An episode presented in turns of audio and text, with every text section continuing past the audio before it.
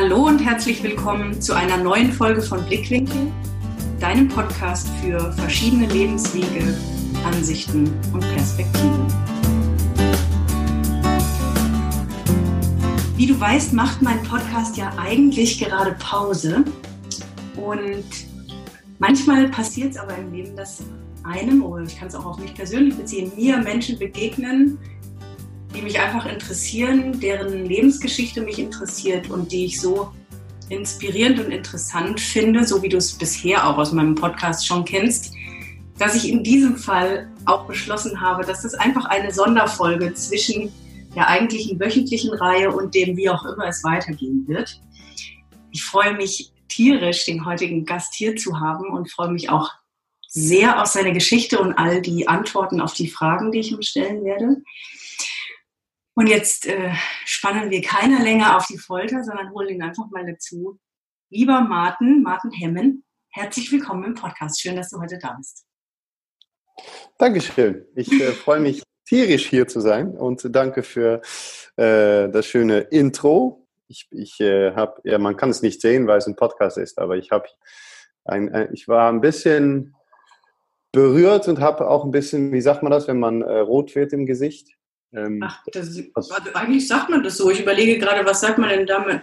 Hm, ja, rot an den Backen oder rot im Gesicht. Ja. Gerührt sein oder so oder ein bisschen. Genau. Ja. War, das, ich, ich komme nicht immer auf alle Sachen, das kann man natürlich schon mal sagen. Als Holländer kann es sein, dass ich manchmal mit Redewendungen oder Sachen schmeiße, die, äh, die man gar nicht kennt. Das muss man aber leider hinnehmen. Ich würde doch fast dieses leider streichen. Also ich kenne bisher niemanden, glaube auch fast, dass du das unterschreiben kannst. Das kannst du uns jetzt gleich beantworten. Aber einen holländischen Akzent zu haben, ist, glaube ich, nie ein Nachteil. Ja, in Deutschland schon mal, ja. schon mal nicht. also dafür, dass ich beim, beim Bäcker bei äh, die Bäckerin in der Straße immer zwei Brötchen extra kriege, wenn ich meinen Akzent ein bisschen dicker ansetze. Echt? Ähm, ja, nee, es ist tatsächlich so, dass viele gute ähm, Erinnerungen oder, oder positive Gedanken äh, haben, wenn sie an Holland denken. Und wenn ich äußere aus Holländer, dass meistens eigentlich fast immer in der Tat gute Response hat und Leute das tatsächlich ganz cool finden. Ja, Wir kommen natürlich äh, logischerweise gleich zu dir als dich, zu dir als wirklicher Mensch, wie er da sitzt und mit deiner Geschichte. Aber wenn wir jetzt schon quasi an dieser Oberfläche sind, ja. dazu trotzdem noch eine Frage. Geht dir das auf den Keks? Also ist das was, was du manchmal gerne nicht hättest, dieses mit dem man erkennt, ich bin Holländer und dann kriege ich vielleicht auch noch Vorteile, also nicht jetzt zwingend das, aber so dieses, könnte man mal bitte dieses Oberflächliche abstellen oder ist es okay oder ist es neutral? Wie ist das für dich? Du, gute Frage. Ich glaube, und dann gehen wir von der Oberfläche sofort wieder in der Tiefe. Sehr gut. Ich glaube, ich, ich habe so viel im Leben erlebt und stand mhm. schon so, so mit, dem, mit dem Rücken an der Wand, dass mhm mir sehr viele Sachen im Alltag gar nicht so ähm, im positiven Sinne nicht so berühren oder nicht, nicht nerven oder ähm, ich versuche sehr bewusst da auch dran zu arbeiten, immer noch mehr, aber auch so was wie, also es ist fast, fast immer, dass wenn ich irgendwann nach, nach drei, vier Sätze was sage, dass viele Menschen, die es noch nicht wissen, sagen, kommst du eigentlich aus Land zufällig? Oder irgendein anderer lustiger Spruch und eigentlich im positiven Sinne interessiert es mich eigentlich nicht so. Ich, dann sage ich, ja, komm ich und äh, ja, und du? Ja. Und that's it. Also ich habe sehr viele Sachen, worum, wo, wo ich nachts von wach liege, wo, womit ich zu kämpfen habe. Aber das äh, Holländer sein und das, das hier bemerkt wird, ist nicht eines davon. Jetzt hast du ja die aller, aller, allerbeste Überleitung gebracht. Man hätte es nicht, man hätte es nicht besser machen können. Ähm, vielleicht kann man kurz dazu sagen, ähm, wie wir uns kennengelernt haben, wieso ich überhaupt auch jetzt äh, irgendwie auf dich gestoßen bin und um dein Thema weiß, über das wir gleich sprechen werden. Ähm, ja. Wir haben uns ja kennengelernt über den Weg zur Bühne Gedankentanken. Und dein Thema ist die Depression, weil du selbst sie schon lange Jahre hast. Du wirst uns jetzt gleich ganz viel dazu erzählen und der Meinung bist, dass das Ganze kein Tabuthema mehr sein darf. Mhm. Willst du vielleicht mal einsteigen, also einfach ein bisschen früher einsteigen und uns mitnehmen, wann du das für dich bemerkt hast, ähm, Also du hast es, können wir eigentlich gleich sagen, nicht erst am Ende, du hast auch einen Podcast. Ich habe in deine ersten Folgen selbst, die habe ich schon gehört. Wenn wen es interessiert, bitte, bitte unbedingt den Podcast abonnieren von Martin und fleißig weiterverfolgen. Da erzählst du ja ein bisschen was davon, aber ich würde jetzt mal vermuten, dass fast jeder der jetzigen Zuhörer diesen Podcast noch nicht kennt. Von daher nimm uns doch mal ein bisschen mit auf die Reise von zurück. Wann hast du gemerkt, dass du vielleicht irgendwas hast, was man Depression nennt, oder wie hast du dich gefühlt, ohne zu wissen, dass das eine diagnostizierte Depression ist? Das haben mit Sicherheit auch sehr, äh, sehr eigene Meinungen zu dem Thema. Ja, ja, eins nach dem anderen. Also, genau, das, ähm, genau. Ich, ich habe krasserweise erst angefangen, mich mit dem Thema auseinanderzusetzen, als es viel zu spät war. Und das äh, ist vor, vor sechs, vielleicht jetzt sogar schon sieben Jahren. Ähm, als ich schon in Köln gewohnt habe, gab es einen Moment in meinem Leben, wo äh, wortwörtlich alles, alles äh, zusammengeklappt ist. Also die, die Welt hat sich für meine Augen quasi, vor meine Augen zerkrümmelt und zerstreut und, und äh, ist zerbrochen. Und das ist der Moment gewesen, wo ich versucht habe, mein Leben zu beenden, weil ich einfach nicht mehr wusste, wie ich noch ansatzweise weiterleben sollte, weil es keine Lösungen gab, kein Gefühl, kein, es war einfach nichts mehr da. Und ich war so lange taub gewesen und so lange, ja, nicht mehr gefühlt lebensfähig, dass, dass ich irgendwann als einziger Ausweg nur noch das Beenden von, von, äh, von das Leben gesehen habe. Und mhm. ähm, ja, das ist relativ so jetzt mal mit der Tür im Haus, sagt man mhm. das. Aber das war auch der Moment, wo krasserweise, wenn man so mit dem Rücken gegen der Wand steht, wenn man so am Boden angekommen ist, gibt es, gibt es zwei, zwei Sachen, nämlich äh, man erschreckt sich tierisch und auf eine Art und Weise ist da auch eine Offenheit und Ruhe, weil du bist jetzt wirklich an, an äh, ja, am Boden angekommen und tiefer geht's eigentlich nicht. Das heißt, von da aus kann man auch wieder ein bisschen schauen. Und da habe ich angefangen nach, also da war natürlich noch ne, eine Zeit und ein paar Schritte dazwischen mit, äh, äh, mit Medizintherapie, Aufnahme und so weiter. Ähm, da habe ich aber angefangen, mich mal zu öffnen zu dem, zu dem Thema, zu das Thema Depressionen und mhm. auf die Frage, wie sich das angefühlt hat oder wie das war, mhm. das ist nämlich das Lustige oder eigentlich nicht Lustige, das Traurige auch teilweise an der Geschichte ist, dass ich war, glaube ich, schon immer depressiv, seit ich denken kann, weil für mich, ähm, und das ist ziemlich radikal, aber ich nehme das gerade noch so aus meinem Standpunkt, für mich ist eine Depression sowohl wie eine Burnout, sowohl wie eine Lebenskrise, wie vielleicht sogar eine körperliche Krankheit, ist für mich einzig und allein das immer wieder Wegdrücken von Emotionen, Gefühle, Fragen und so weiter. Und das habe ich gemacht, seitdem ich drei, vier, fünf Jahre alt bin, weil ich in der Schule sitzen musste, obwohl ich stehen wollte und nichts fragen durfte und äh, und ich hatte so viele Fragen und so viele Gefühle, die ich nicht deuten konnte. Und es hieß eigentlich immer, stell dich nicht so an oder sei mal nicht so lästig oder setz dich hin. Und das hat sich so lange durchgezogen in Sportvereine, in der Musikbusiness, in, in alles, wo ich, äh, wo ich es länger oder nicht so lange ausgehalten habe, bis zu dem Punkt, wo ich irgendwann der Deckel so lange zugemacht habe oder gemacht hatte, dass was in mir gestorben ist. Und das ist der Moment gewesen, wo ich äh, auch keinen anderen Ausweg sah, als mein, als das Leben zu beenden oder das Gefühl zu beenden, hauptsächlich. Hm. Ja, danke für die ersten Minuten und diese Einführung in das Thema. Also ich finde, also ich würde es sogar mit unterschreiben, das was du sagst, auch wenn du für dich jetzt gerade sagtest, dass es radikal ist, aber ich bin auch fest der Überzeugung, dass es genau das ist, die Auswirkung von diesem wegdrücken und nicht mh, hm, mit den eigenen Emotionen umzugehen und da viel wegzudecken. Die Frage ist, ähm, diesen Moment des Ich bringe mich um, ich habe keine Ahnung mehr und keinen Bock mehr, ist da nochmal irgendeine spezielle Situation gewesen? Gab es nochmal irgendwie dieses eine Erlebnis, was dich so ganz auf den Boden gebracht hat? Oder war das irgendwie gefühlt für dich eine Summe der Dinge und plötzlich war dieser Tag so Es, es gab eine Situation, nachdem ich noch mal so ein Schuldgefühl entwickelt habe, dass das vielleicht der Tropfen war, der, der oder den Eimer überlaufen ließ, sagen wir auf, sagt man das auf Deutsch auch? Ja, man sagt, dass der einmal übergelaufen ist oder zum Überlaufen gebracht hat oder so. Mhm. Genau, also ja. das war eine Situation, dass du hast vorher gefragt, gibt es Tabus oder äh, Sachen, die gibt es nicht. Ich werde auch jetzt erzählen, was da passiert ist.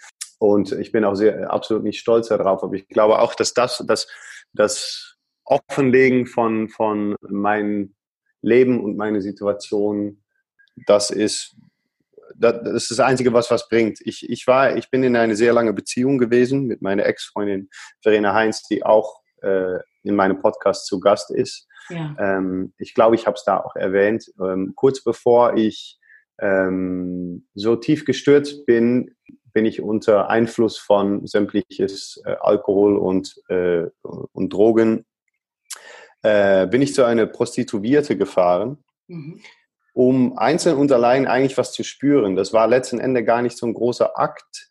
Das war ein gleicher Akt wie davor habe ich lange und oft äh, auf der Autobahn meine Augen zugemacht, beim Autofahren zum Beispiel. Mhm. Äh, ich bin von hohe Sachen runtergesprungen. Ich, bin, ich habe sehr viel gemacht, um irgendeine Art Gefühl in mir zu erzeugen, was nicht mehr da war. Und weil ich nicht wusste, ähm, wie ich sonst wieder spüren könnte. Und ich glaube, da gibt es viele Menschen, die selbstzerstörerische Neigungen zugeschrieben werden, die eigentlich nur sehr auf der Suche sind nach das Gefühl und die Emotionen und, und das, ne, das von innen was verloren gegangen ist. Und ich bin an dem Abend, äh, habe, hab, bin zu einem Prostituierte gefahren, da ist eigentlich gar nicht so viel passiert. Aber als ich zu Hause an wieder zurückgekommen bin, hat mir zu alles, was ich schon an, an, an an, an Depressionen und, und Stress und Schmerzen hatte, ist dann auch nochmal einmal das unglaublich große Schuldgefühl äh, meiner Ex-Partnerin gegenüber dann hochgekommen. Und das war, sagt man, eine Aufwellung? Ist das ein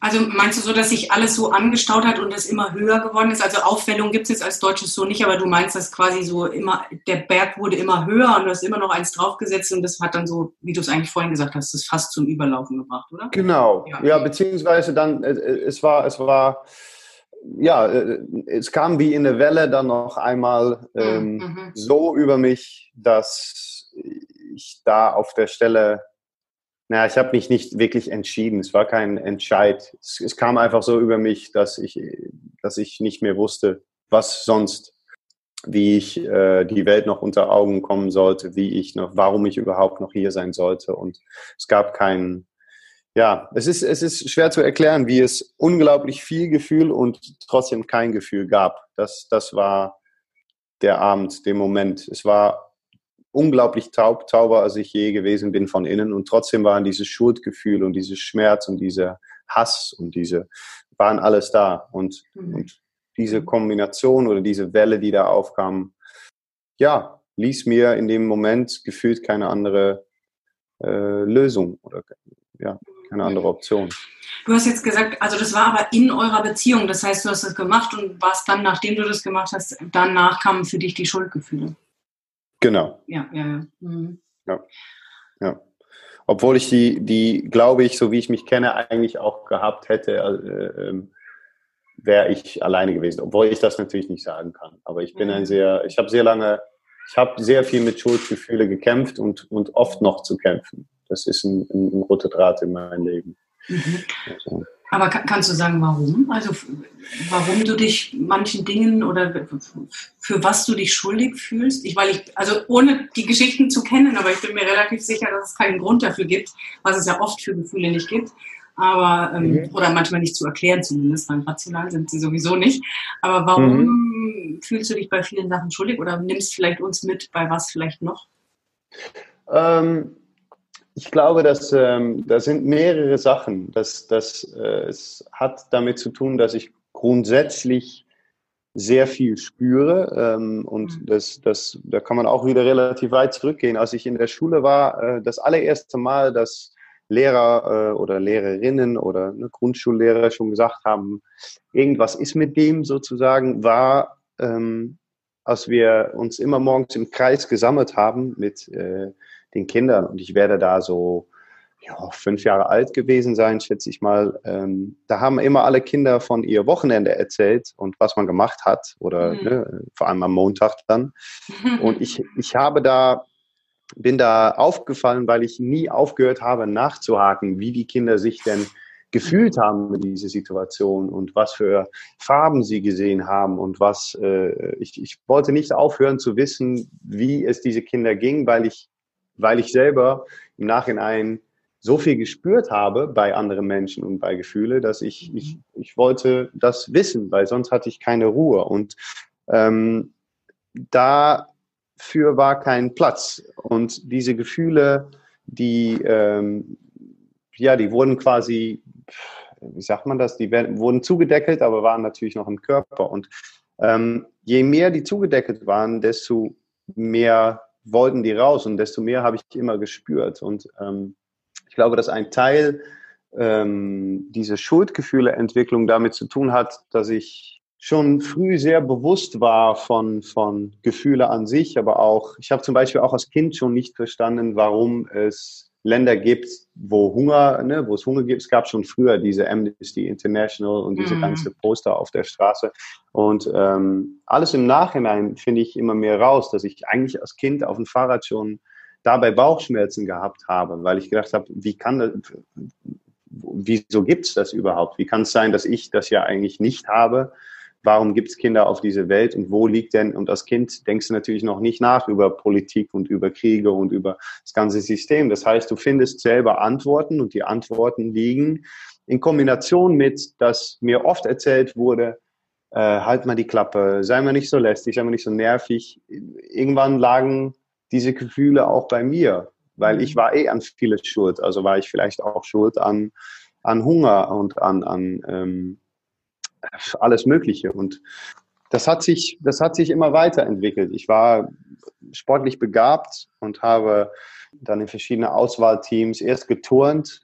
Das war schrecklich. Der, der Lehrer war richtig armeemäßig, alle in der Haltung, hat uns auf den, im Bauch am Arsch geschlagen und gesagt, ihr seid, ihr seid Würstchen, ihr sollt mehr trainieren und so weiter. Das war natürlich wieder ein Grund für mich, äh, okay, ich bin an allem schuld. Und das hat sich oft oft, oft und lange durchgezogen, bis, ähm, ja, bis, ich glaube, irgendwann sind es Mechanismen, die man gar nicht mehr bemerkt. Ne? Man hat, ähm, man hat bestimmte ähm, äh, Memories, wie heißt Memories? Erinnerungen. Erinnerungen, genau. Und die Erinnerungen werden deine Gedanken, das werden deine Emotionen und deine Aktionen und diese Aktionen werden, wie du dich verhältst in der Welt und irgendwann ist das deine Persönlichkeit und meine Persönlichkeit ist unbewusst mit mit 30 plus Jahre von Schuldgefühle gefüttert worden. Mhm. Und, ähm, ich, ja, ich habe damit oft noch zu kämpfen, aber viel bewusster und das macht es auf jeden Fall schon einfacher. Mhm, mh. Ich würde gerne in drei verschiedene, weil ich glaube, ich würde mal am liebsten stundenlang mit dir reden, aber das tun wir dem Podcast-Hörer zumindest in aufgenommener Form an einem Stück nicht an. Da muss ich mir jetzt aussuchen, in welche Themen wir reingehen. Also mich würde erstens interessieren, wir gehen es vielleicht so ein bisschen chronologisch, ähm, das Verhältnis zu deinen Eltern und wann die das quasi mit dir wahrgenommen haben und wie die dann vielleicht auch die Entwicklung wahrgenommen haben. Wird es irgendwann so ein Hilflossein dem Sohn gegenüber oder ähm, helfen wollen, aber nicht können und so. Also dieses Elternthema würde mich interessieren. Mhm. Danach die Sache, wann du, weil du hast es jetzt erzählt mit dem, du wolltest dich umbringen, was ist danach passiert, weil du hast ja auch gesagt, ähm, Medizin und dann vielleicht Klinik und so, hast du dann gesagt, hey, nee, so kann es nicht weitergehen, jetzt gehe ich erstmal zum Arzt und so und danach würde ich gerne ins Heute gehen. Also das war ja. Mhm. ja. Okay. Ähm, meine Eltern sind sehr offene, äh, liebe, äh, sensible Menschen. Ähm, und ähm, es sieht in meinem Leben äh, chronologisch eigentlich so aus, dass ich ähm, mit meiner Mama einen sehr, sehr starken Band habe, äh, schon immer hatte. Die hat mich auch wie eine Löwe ähm, vor allem immer äh, versucht zu schützen, vielleicht mhm. zu viel. Mhm. Ähm, aber ich würde nicht sagen, dass es an, an Liebe und Schutz und Verständnis ähm, gefehlt hat. Ähm, mit meinem Vater hatte ich sehr lange ein schwieriges Verhältnis, ähm, was ich ihn absolut nicht übernehme, weil ähm, da komme ich gleich zu, wie, wie, jetzt der Stand mit meinen Eltern. Aber ich hatte, hatte es schwer mit meinem Vater, weil er mir lange nicht verstanden hat. Und ähm, mhm. ich glaube, dass daran, wie gesagt, auch das, das liegt daran, dass meine Mom konnte mich auch nicht immer schützen, weil meine beiden Eltern großenteils gar nicht wussten, was in mir umging. Und wenn man mich gefragt hat mit sieben oder acht, was geht dir nicht um, konnte ich natürlich auch nicht sagen, was es war, weil ähm, ich von der Gesellschaft und alle Instanzen nur gelernt ha hatte, es wegzustecken und man einfach als sieben- oder achtjähriger auch nicht sagen kann, ich glaube, mein inneres Kind ist am Sterben und ich weiß nicht, ne, wie ich es am mhm. Leben halten soll. Deswegen hatte ich mit meinen Eltern, ähm, ich hatte kein, ähm, keine traumatische Kindheit oder keine ähm, schlechte Kindheit. Meine Eltern ähm, haben uns immer ähm, ausreichend versorgt mit Aufmerksamkeit und mit, mit äh, Ausflüge und verschiedenste Sachen. Ich hatte mit meinem Vater ein schweres Verhältnis, aber das hat sich schlagartig geändert, als mein Vater ähm, vor, ich bin schlecht mit Zeit, ich sage jetzt mal zehn Jahre, mhm. zwei Schlaganfälle hatte. Und er hat sein Leben lang eigentlich nur gearbeitet, eine erfolgreiche Firma aufgebaut und ähm, sehr hart daran gezogen, noch aus der äh, Zeit, wo man auch gesagt hat, ich arbeite eigentlich nur, damit meine Kinder irgendwann nicht mehr arbeiten müssen, diese mhm. Schwachsinn. Und er auf einmal nicht mehr arbeiten konnte, sich nicht mehr konzentrieren konnte, zu Hause war und für sich, für meinen Vater eigentlich im Kleinen ein wenig passierte, was mir mein Leben lang schon passiert ist, nämlich eine Art Depression oder Krise.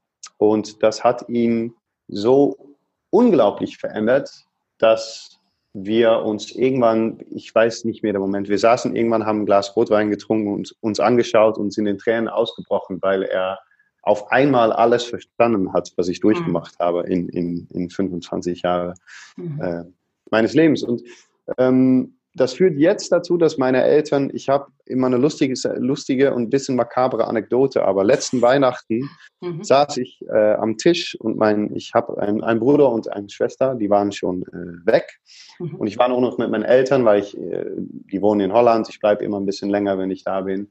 Und ich saß da und habe irgendwann gesagt, wisst ihr eigentlich, dass ich schon seit anderthalb Monate schon wieder in einer Art Tief bin und jeden Morgen, wenn ich aufwache, nicht genau weiß, warum ich überhaupt aufgewacht bin oder ob ich das schön finde, dass ich aufgewacht bin.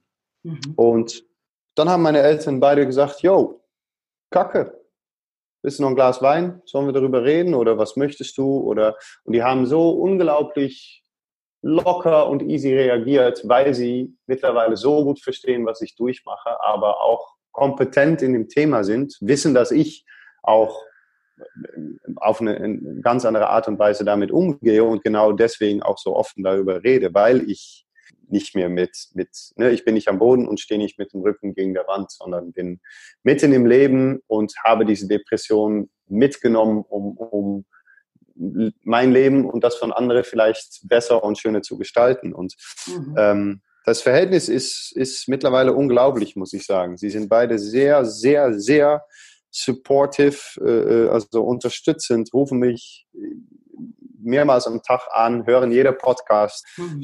mir 700 Daumen hoch und Smileys, wie ältere Leute das mittlerweile auch machen mhm. über WhatsApp. Und genau, also das ist eigentlich die Geschichte meiner Eltern. Mhm. Ähm, ich, ich, bin sie sehr dankbar mittlerweile, mhm. dass, dass mhm. es sie gibt und dass sie vor allem die Fähigkeit haben, oder entwickelt haben, sich so spät im Leben auch noch so viel zuzumuten. Mhm. Das freut mich sehr. Ja. Ja, das glaube ich, ist ja auch sehr berührend. Also gerade dadurch, dass die Geschichte vorher ja so war. Und umso schöner, dass man immer blöd, wenn es aus so ähm, Erlebnissen rausgeht, aber im Endeffekt nachher dann auch egal. Also es ist total schön, dass es sich jetzt so entwickelt hat und dass es genau den Zustand jetzt hat, wie es ist. Ja, für beide Seiten mit Sicherheit. Ja, ja. ja.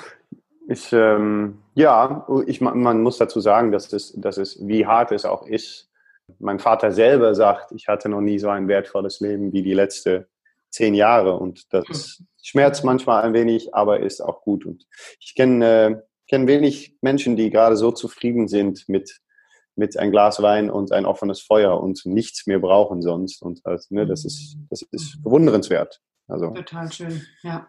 Ja, das war das Teil meines Elterns. Mhm. Ähm, dann gab es noch.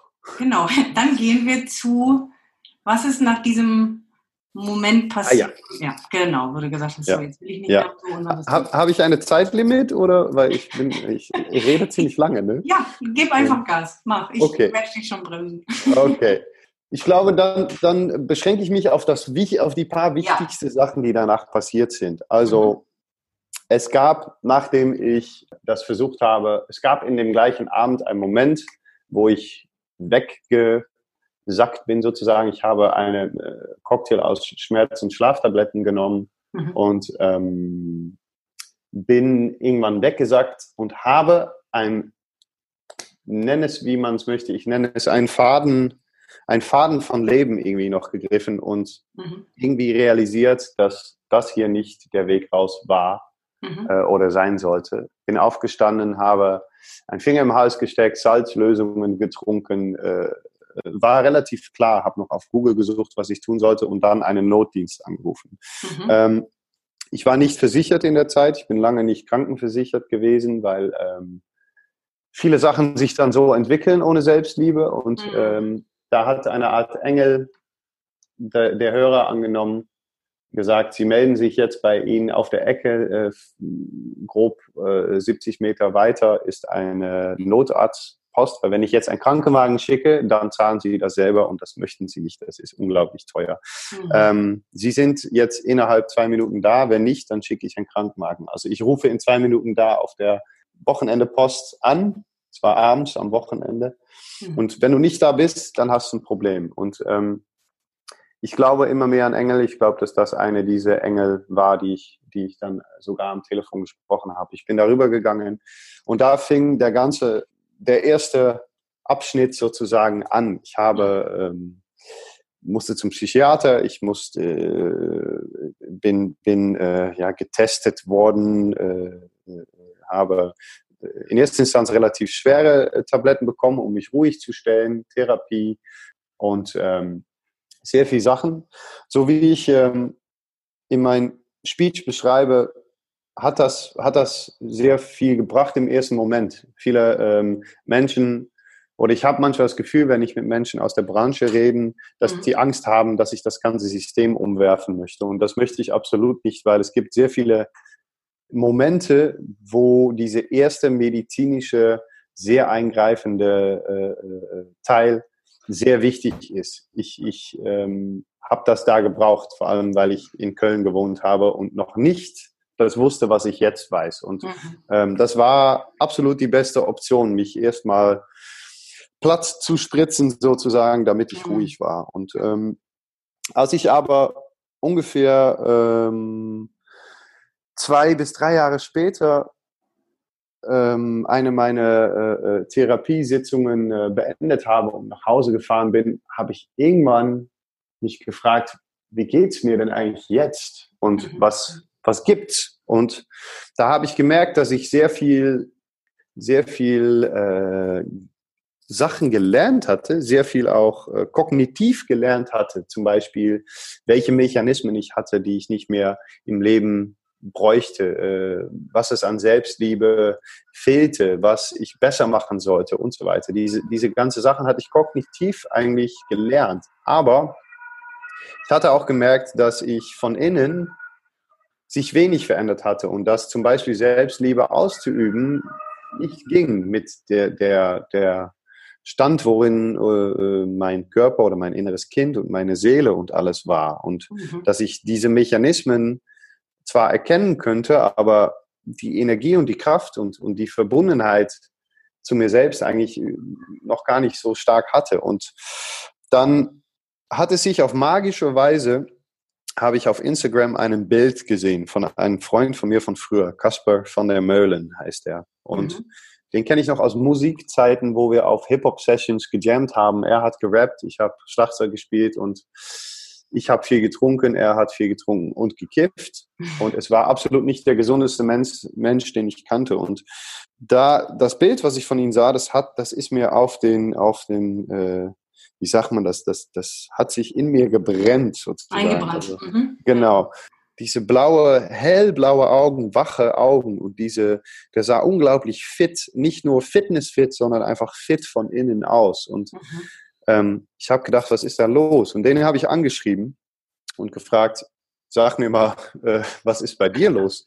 Was geht denn da ab? Ja. Und der erzählte mir von seinen, ähm, seinem Weg aus seinem Leben raus. In, in der Moment, als er Wim Hof, der holländische Iceman, der Dutch Iceman, der, der Mann, der mehrere Weltrekorde für Umgang mit der Kälte hält und, und extreme Sachen aushält, äh, als er den entdeckt hatte und nach Polen gefahren ist und mit Wim Hof wochenlang ähm, ja, back to basic in der Natur zu gehen und so weiter. Und er hat mir das erzählt. Wir haben ein Skype-Gespräch gehabt, das weiß ich noch ganz genau. Und dann hat er äh, zwischen Tür und Angel gesagt, und übrigens, ich bin äh, Head Instructor bei Wim Hof und ich organisiere auch ähm, in zwei Monate, drei Monate ein Training in Polen. Und dann habe ich gesagt, okay, ich bin dabei. Egal, sag mir, was es kostet. Scheißegal, ich will, äh, ich will da, ich will mit. Cool. Mhm. Und ähm, dann habe ich einen Freund von mir, Jakob Finkedei, ähm, der sozusagen jeder Scheiß, die ich mache, mitmacht, habe ich gesagt, komm, wir fahren nach Polen. Darüber habe ich auch einen Podcast übrigens, kann man auch anhören, Folge, Folge 3 geradeaus.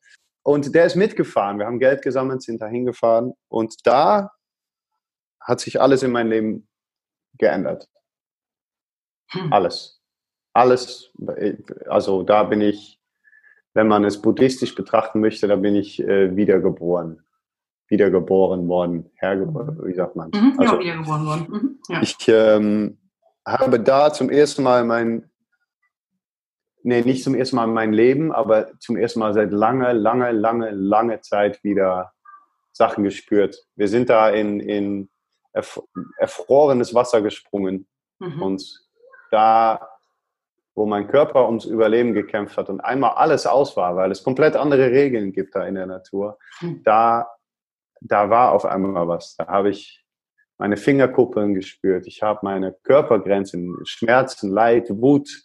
Ich habe alles Mögliche gespürt. Ich bin auch in, in Tränen ausgebrochen. Mhm. Ähm, das war der Anfang von der Weg, den ich jetzt bewandele, nämlich einen Weg zurück zur Mensch und Natur und Spüren und Emotionen und Platz schaffen dafür und ähm, ja, das, das, das, was ich jetzt weiß, was ich meinte, dass ich das damals noch nicht wusste, wo ich jetzt fast sagen würde, bei fast jeder Mensch, auch akut sogar, wenn man sehr, sehr tief in was steckt, komm mit, spring mit mir in dieses eiskalte Wasser, lauf barfuß über Schnee, äh, spüre dich mal wieder, weil es gibt eine unglaublich starke Verbindung, die wir alle bekommen haben, sei es von an, an was man denn auch glaubt, sei es von Gott, sei es eine buddhistische äh, Einstellung, sei es wir haben diese unglaublich tiefe Verbindung und die wird in dieser Gesellschaft so unglaublich vernachlässigt und mhm. diese Verbindung aber ist der Weg raus aus so viele Probleme, womit so viele Menschen kämpfen. Und das, ähm, das ist alles in Polen passiert, beziehungsweise in die zwei Jahre jetzt danach, die ich, äh, die ich weitergearbeitet habe damit. Super schön, ja. ja. Vielen, vielen, vielen Dank für diesen Einblick und äh, den Weg quasi bis dahin. Was hast du für dich jetzt daraus gemacht? In, also wo soll quasi für dich das hingehen? Was ist dir einerseits ein Anliegen jetzt, wie so ein Podcast und auf die Bühne und ein Buch schreiben und so? Also was ist dir einerseits ein Anliegen für vielleicht auch die Welt, erstmal Deutschland, aber Stück für Stück eben für die Gesellschaft. Und die zweite ja. Sache aber auch für dich, also dieses jetzt sagst du, ich habe Depression und so und so und so ist meine Geschichte. Bist du der Meinung, dass du irgendwann keine Depression mehr haben wirst und dass du gerade auf einem Weg bist, das alles komplett abzulassen, loszulassen, nicht mehr zu haben? Oder wie betitelst du das für dich oder auf welchem Weg bist du mhm. für dich einfach? Mhm. Ähm, Vielleicht das als ich erstes und danach das nach draußen. Ja, ja. Mhm. ich hoffe, mhm. dass ich äh, nie keine Depression mehr haben werde.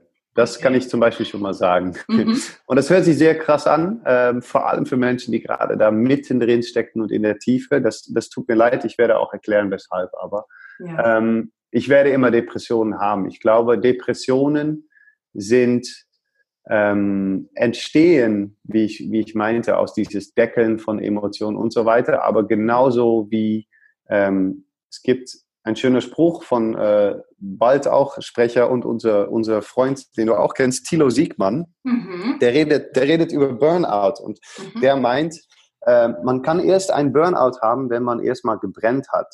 Mhm. Und ähm, das, das finde ich sehr schön, weil der meint, man, man kommt nur dahin, wenn man absolut besessen an irgendwas arbeitet, wo, woran man natürlich auch glaubt und sich selber komplett vergisst oder vernachlässigt. Und ich finde, genauso ist das mit Depressionen. Man kann erst eine Depression haben, wenn du unglaublich tief spüren kannst und wenn du unglaublich tiefe Gefühle entwickeln kannst. Und man hat keine Depression, wenn man sagt, jo, pff, mir doch egal oder oh, das Leben mm. ist.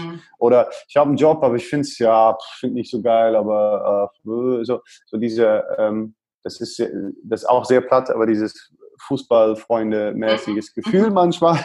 Ähm, ich glaube, dass man, ähm, dass man Depressionen entwickelt, wenn man das lange genug deckelt. Aber der, der Veranlagung liegt darin, dass man einfach unglaublich gut und tief spüren kann. Und mhm. auf dem Weg, wo ich jetzt bin, wo ich auch noch oft stolpere und oft, ne, also ich bin absolut nicht, äh, ich hoffe, dass das gar nicht so rüberkommt. Ich bin nicht hier mhm. der der Erklärbär und habe alles raus. Das Schöne ist aber, dass ich mittlerweile alle diese Momente und Gefühle und Tiefen und Höhen betrachten kann und was daraus lerne. Jeden Tag versuche ich versuche jeden Tag eine Sache bewusst zu lernen und die hat fast immer mit einem Gefühl zu tun. Ich fühle mich manchmal ähm, fühle mich manchmal unglaublich traurig und habe keinen Grund. Das und da hatte ich früher eine, eine, einen Mechanismus, dann Schuld zu entwickeln und zu sagen, das ist blöd und damit sollst du aufhören. Und jetzt setze ich mich hin und meditiere und spüre und frage mich, warum. Und halt, und so komme ich jeden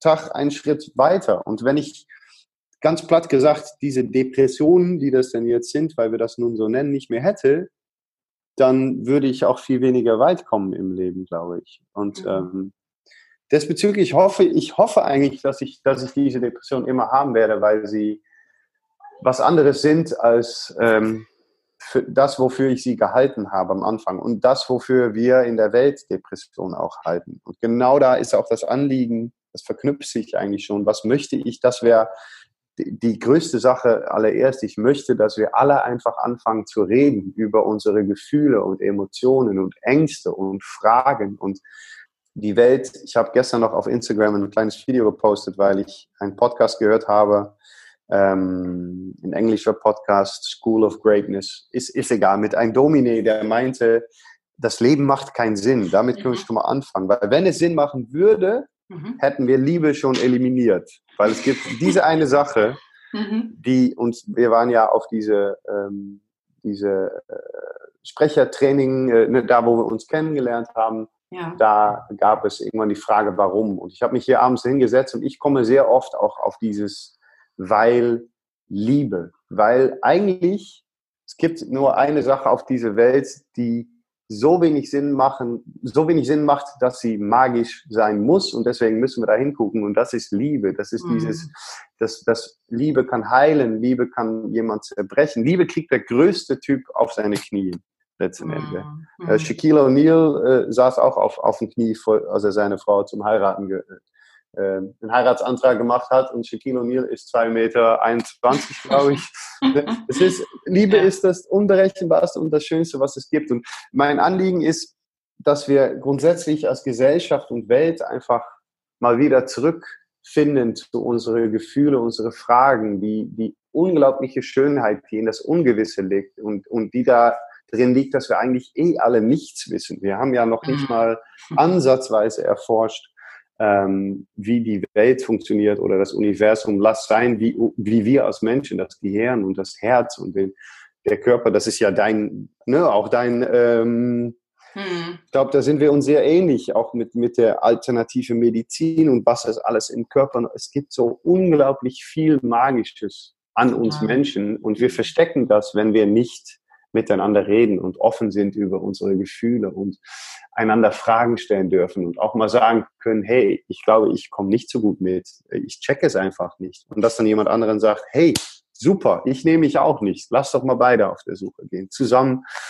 Hand in Hand einen Schritt weiterkommen. Und die, das ist ein, ein, ein Riesenanliegen von mir und mhm. ich, habe, ich habe heute noch aufgeschrieben, was, was ich möchte und warum. Und ich, ich möchte so gerne Menschen und vielleicht, da, da bin ich mir noch gar nicht so sicher, vielleicht sogar Kinder, weil ich so unglaublich glaube an, an Kinder und, und mhm. ne, de, de, Kinder sind zukünftige Erwachsene. Ja. Und äh, Erwachsene sind eigentlich Kinder, die sehr gut erklären können, warum sie irgendwas machen, aber immer noch Kinder. Wir sind alle mhm. Kinder. Mhm. Und ich möchte für Menschen auf dieser Erde einen Platz bieten. Das wäre mir, das wäre einer meiner größten Wünsche. Vielleicht in Form von einem Bauernhof oder ein Haus in Schweden oder irgendwas. Einen Platz bieten, wo Menschen eine Woche hinkommen können, wo wir der Tür schließen und sagen, so, und jetzt legen wir mal alles ab. Alle Rüstungen, alles, ne, äh, Schmerzen, alle Hass, alle, wir legen alles einmal ab hier, da in der Ecke, weil da liegt das von mir auch und ich, ne, deswegen bin ich auch so offen geworden, weil ich glaube, das ist sehr, ich hoffe, dass es sehr einladend wirkt oder sehr einladend ist für Menschen, sich auch zu öffnen. Ich habe das Gefühl, dass das passiert, weil ich äh, sehr viel Nachrichten und Sachen kriege, wo Menschen ja. auch manchmal zu viel von sich geben, aber ja. ähm, diese, diese Platz zu bieten, wo ich sage, hey, das ist alles völlig okay. Das ist alles, alles, was du denkst oder spürst oder führst, ist menschlich, weil sonst würdest du es ja nicht spüren. Und ähm, das sind, glaube ich, meine zwei große Anliegen. Deutschland, wir müssen reden, ist, ist meine, ein, meine allererste. Mhm. Und der zweite wäre, hoffentlich komme ich irgendwann dahin, dass ich sagen kann, ich habe hier was, was Schönes, was Besonderes, Ruhiges, etwas Herrliches gefunden. Und das möchte ich mit euch teilen. Bitte komm doch dahin und geh bitte wieder raus auf eine neue, äh, geh raus als ein neuer Mensch oder als, als, oder nicht neuer, geh raus als der Mensch, den du eigentlich ne, bist oder sein mhm. möchtest. Oder, mhm. naja. Mhm. Das? Ah, ja, genau. Also, ich kann auch schon gar nichts mehr sagen. Ähm, es erfüllt nicht nur mich hoffentlich, sondern ganz viele Herzen, die dir zugehört haben. Und ich kann dir nur sagen, ich bin tausend Prozent davon überzeugt, dass du mindestens das erreichen wirst, was du gerade beschrieben hast. Also ich bin mir ja sicher, das habe ich unter irgendeinem Post mal geschrieben, glaube ich, ich bin mir sicher, dass du mehr als Deutschland erreichen wirst. Und diesen Platz zu schaffen, ist ja auch äh, mehr als realistisch und wunderschön und passt natürlich auch komplett ins Bild. Deswegen, wenn ich jetzt hier so auf die Uhr gucke, ich sage ja, wir könnten stundenlang sprechen, aber ähm, ja. zumindest haben wir einen kleinen Abriss geschafft von, von, äh, von damals bis heute. Ich kann dir nur von Herzen ähm, alles, alles, alles Gute für sowohl dich persönlich und dann wünsche ich dir jetzt eben, dass du sie nie los wirst, äh, für dich persönlich wünschen, als auch für all dein Anliegen und ähm, deine Mission und Vision, weil ich, also ich fühle, die, die ist halt einfach so stark und sie ist so gut und aus meiner Sicht auch so wichtig und du siehst es ja jetzt schon allein in den allerersten Reaktionen, die dann schon so immens sind und so intensiv und so ausführlich dass da Riesenbedarf ist und dass du dir das quasi auf die Fahne geschrieben hast, einmal für dich selbst, aber eben weil du weißt, dass da so viel Bedarf ist. Und das finde ich grandios. Also ich danke dir sehr, sehr, sehr für deine Zeit, für das Teilen der Geschichte und wünsche dir aus ganzem Herzen das Allerbeste. Also mit Bühne und Platz vor Ort und Buch und Podcast, also du wirst sie alle erreichen. danke, danke, danke. Ich, ich ich hoffe es und, und äh, es tut aber auf jeden Fall, es, es tut mir sehr gut, dass es Menschen gibt, die, die öffentlich an mich glauben und die, aber das hier auch der, der Podcast, ähm, es ist der erste, du bist der allererste, der mich eingeladen hat. Ich bin natürlich auch noch nicht sehr weit auf dem Weg, aber ähm, nichtsdestotrotz ist es was ganz Besonderes. Äh, das, äh, das äh, stärkt mir auch ungeheuer, sagt man das? Unge ja, gibt es. Ja. Mhm. Mhm. Ähm, weil ähm, Ja, ich, also ich habe mir vorher sogar ein bisschen so, oh, was sage ich denn jetzt? Und mache mir oft Gedanken und dann denke ich ja. immer, ja gut, ich muss vielleicht auch einfach nur das erzählen, was ich selber denke. Ich glaube, das machst du auch. Ne? Einfach mhm. so, ja, mhm. weil, weil daran kann eigentlich schon mal nichts falsch sein, wenn man sagt, hier, daran glaube ich und deswegen sage ich auch, daran glaube ich. Du musst nicht daran glauben. So ist es. Ähm, aber das ist trotzdem, es ist sehr schön, in dieser Form ähm, auch noch mehr, sogar mehr Klarheit selber zu kriegen, weil, weil Menschen einfach äh, das ist, wir hatten noch eine, dann höre ich auf mit den anderen Menschen auch alle zu nennen. Diese, äh, ich habe sein Buch geholt, ähm, Evolution, Tatort Evolution von, heißt der Robert Koch? Nee. Ich, oh. ich, die Namen könnten, könnten wir in den Comments. Äh, genau, wir machen in die Shownotes alles, was du erwähnt hast, genau. die Bücher und Namen und so. Und das, das alles, genau. Ja. Der, ähm, der, ähm, meinte nämlich, oder sein Buch ist eigentlich eine Hommage an, dass es nicht dass äh, die Evolutionstheorie, dass sie, dass sie falsch ist und dass das nicht das Überleben des Stärksten ist, sondern alles durch Rückkopplung, also durch Feedback. Der äh, Chemiker, oder? War das Chemiker? Nee. Genau. Ja, ja, der, ja, ja, der ist, der war ja alles Mögliche auch in der Politik. Genau. Super, super ähm, interessanter Mensch. Und, ähm, aber, und das ist hier natürlich genau der Sache auch. Ähm, ich, ich, deswegen ist es lange, lange äh, Sinn, aber ich wollte dich eigentlich danken, dir danken für diese Podcast, weil das für mich natürlich auch wieder Feedback ist, womit ne, äh, für mich wieder Sachen klarer werden und ich einen Schritt weiter gehe. Und, und äh, das ist unglaublich schön. Ich ähm, habe es sehr genossen, ähm, mit dir zu reden. Und ja, ich eigentlich schade, dass ich dir so wenig gefragt habe. Aber vielleicht müssen wir dann andersrum. Ich habe ja auch einen Podcast. Das ist das Schöne. Deswegen, weißt du was? Das ist, das ist ja bei jetzt, das ist der Einladung. So, Tina Reimer, möchtest du vielleicht auch mal in meine Podcast kommen? Martin, es wäre mir eine Ehre. Ich fühle mich ja. geehrt. Vielen, vielen Dank erstens für deine lieben Worte, weil es war auch für mich ein Hochgenuss. Ich sage ja, wir könnten jetzt stundenlang weiter quatschen. Und ja. Äh, sehr, sehr gerne bin ich dann auch bei dir zu Gast. Ja, dann, äh, ja, genau, weil dann können wir ja stundenlang weiterreden. Das ist das Schöne. Genau. Und wenn die Hörer dann so begeistert sind, dann machen wir einfach eine Folge Nummer zwei in meinem und so. Ne? Dann machen wir einfach eine Reihe draus. Ja, herrlich. Herrlich. Sehr ich, schön. Äh, ich bin dabei. Ich finde das äh, wunderbar. Sehr cool. Dann lass uns das so machen und haben quasi einfach jetzt mal den Startschuss gesetzt, eine erste Folge zu machen. Und ja, super. Ja, es bleibt mir nichts weiter zu sagen als alles, alles Liebe und quasi dann bis bald in deinem Podcast. Ja, super. Ich freue mich. Mach's gut, Martin. Oh, bis dann. Ciao.